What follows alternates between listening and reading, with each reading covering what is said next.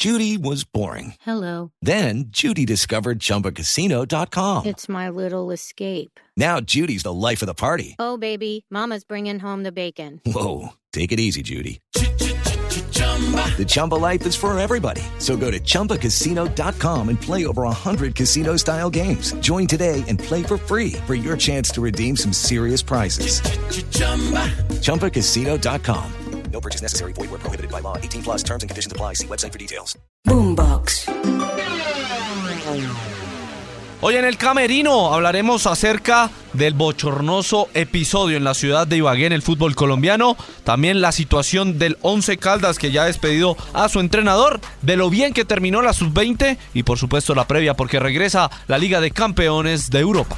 Como siempre la invitación para que nos compartan, nos descarguen a través de todas las plataformas de audio Boombox El Camerino que ya abre sus puertas. Ya saben, con toda, con toda os sale. Entras en el camerino, sabrás de la vida de los más reconocidos. Feliz día, feliz tarde, feliz noche, bienvenidos. Estamos en este camerino de día lunes, comenzando la semana y varias cosas en el tintero. La primera, la más lamentable, lo sucedió en el estadio Gabriel Camargo Salamanca, donde un sujeto, yo quería llamarlo de peor manera, pero dejémoslo en sujeto, este, un individuo entró y le pegó a Cataño jugador de Millonarios. Volvía al escenario de Ibagué después de su paso por el Deportes Tolima, donde no terminó bien tras eh, votar un penal en la final contra Atlético Nacional en junio del año anterior. Y el hincha, el hincha no, perdón, perdón, perdón. Rebobinemos. El sujeto, porque pagó boleta y porque es hincha del Tolima, cree que es dueño de los jugadores también. Y entró a agredirlo. Le pegó, respondió Cataño y fue expulsado. Millonarios no se sintió con garantías para seguir el partido y por eso decidió retirarse varias cosas al respecto. La primera, lo de Millonarios, me parece perfecto, ejemplar, muy bien. Acá tenemos que empezarnos a educar como sociedad. Acá no es porque fue del Tolima, fue de Millonarios, fue en Ibagué, o fue en Bogotá, o era en Barranquilla, o era Nacional, o era Junior, o era donde fuera. No, si acá nos toca empezar por algo. Porque acá todo lo estamos normalizando. Hay un muerto en Transmilenio, bueno, qué vaina. Hay un muerto en el Caquetá, ay, qué vaina. Ay, acá estamos, ay, le pegaron a un jugador de Nacional. Ay, agredieron al técnico del Huila. Ay, no señores, acá todo lo estamos normalizando. Aquí todo está pasando y nada se está haciendo. Allá las joyas del Bucaramanga hinchas, entre comillas, venían de Montería y yo no sé, terminaron en Tolú, parece que de bronceo y robando, atracando y comiendo gratis. No querían pagar unas cuentas y terminaron matando a una persona de un establecimiento comercial. No, todo, todo lo estamos normalizando y eso no puede ser. Que Cataño no debió reaccionar, en parte sí y en parte no. Por ser alguien público, no debió hacerlo. Pero señores, es que Cataño es humano. Cataño tiene los mismos huesos que usted, amigo oyente de este podcast. Tiene los mismos ojos, el mismo número de ojos, el mismo número de piernas, de brazos, de músculos. Y si a mí me pegan, a usted le pegan, a mí me agreden, a usted lo agreden, usted reacciona.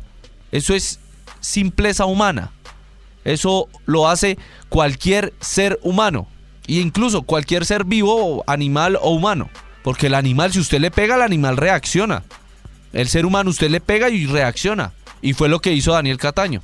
Obviamente el sujeto ya salió llorando, ya salió a pedir perdón, que no quería hacerlo, que se dejó llevar, bla, bla, bla, bla, bla. Mi hijo llorar a la pila del río. Y ojalá le hagan lo que le tengan que hacer.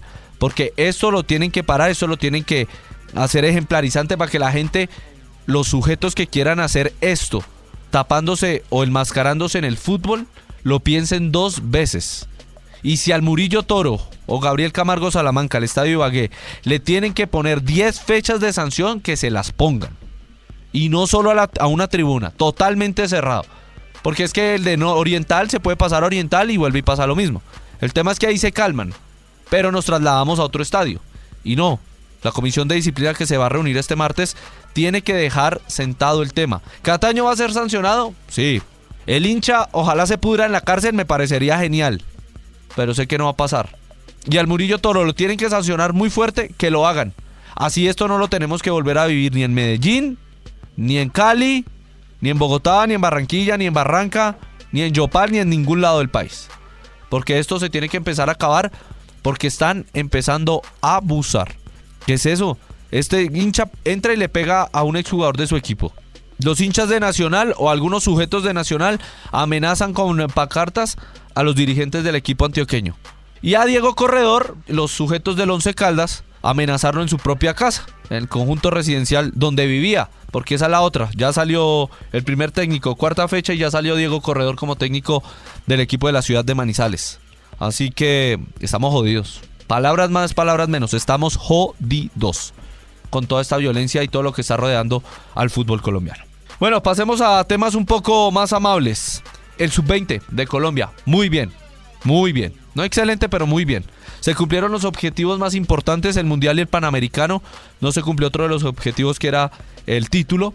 Pero es una selección que comenzó jugando muy regular y terminó haciéndolo de muy buena manera, consolidando casi un 11. Nunca pudo repetir la nómina titular, pero era por decisión técnica o por sanciones que no lo pudo hacer. Solo tres jugadores jugaron, eh, estuvieron presentes como titulares en los nueve partidos, Mantilla, Marquines y Salazar. Y creo que eso nos hace pensar y augurar que vamos a tener futuro en el fútbol sub-20. Que hay bases, que hay jugadores, que hay talento, que hay individualidades. Y obviamente eso es positivo y nos hace pensar en grande con miras al Mundial de la categoría en Indonesia desde el próximo 20 de mayo y hasta el 11 de junio. Y para terminar, este camerino, el primero de la semana, la Liga de Campeones regresa y estamos felices por eso. torneo más importante de clubes regresa mañana, dos partidos, tres de la tarde los dos. Milan ante el Tottenham. Ah, Tottenham Milan viene muy mal, muy mal, ha ganado un partido de los últimos creo que seis. El equipo de Pioli que pensaban todos que iban a encontrar en el arquero colombiano Vázquez una muestra de seguridad y ni siquiera ha debutado. El mismo entrenador lo ha confirmado, no le ve por dónde puede ser el tema, una lástima. Con un Tottenham que a veces sí, a veces no, que ya fue finalista y vamos a ver si el Milan es el que saca la casta de equipo continental y puede lograr sacar alguna ventaja en el estadio San Siro ante el Tottenham. La otra llave de mañana sí es una belleza, es eh, lo que muchos esperan, lo que muchos desean ver a diario. París Saint Germain, Parque de los Príncipes, Messi Mbappé. Eh, veremos si Mbappé alcanza o no a llegar al, al compromiso ante el Bayern Múnich. El equipo alemán visita París viene sufriendo más de lo que se esperaba en la liga, con un Unión Berlín bastante fuerte, pero veremos que porque estos torneos para los equipos como el Milan, como el Bayern, son bastante especiales. Sané, el equipo de Julian Nagelsmann, puede sacar alguna ventaja de visitante ante Messi y sus ecuaces. Así que allá está todo servido. Este camerino de día lunes cierra sus puertas con estos temas que nos ha dejado el fin de semana y el comienzo de estos días laborales. Entras en el camerino, sabrás de la vida de los más reconocidos.